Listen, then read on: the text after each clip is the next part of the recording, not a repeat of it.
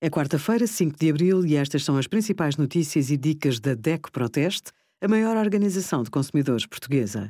Hoje, em DECO.proteste.pt, sugerimos faturas sem papel, tudo o que precisa de saber, preço do cabaz alimentar recua depois de várias semanas a subir e os resultados dos testes da DECO Proteste a elixires bucais.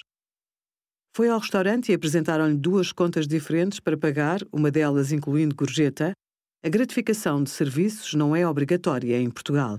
Por isso, a decisão é sua se lhe apresentarem uma conta com dois valores.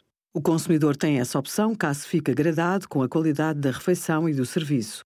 Situação diferente ocorre se os restaurantes determinarem um valor de gorjeta no seu pressário. O cliente terá de pagar desde que esse valor seja referido no pressário, mas tem o direito a ser informado antes e de forma clara sobre o que terá de pagar.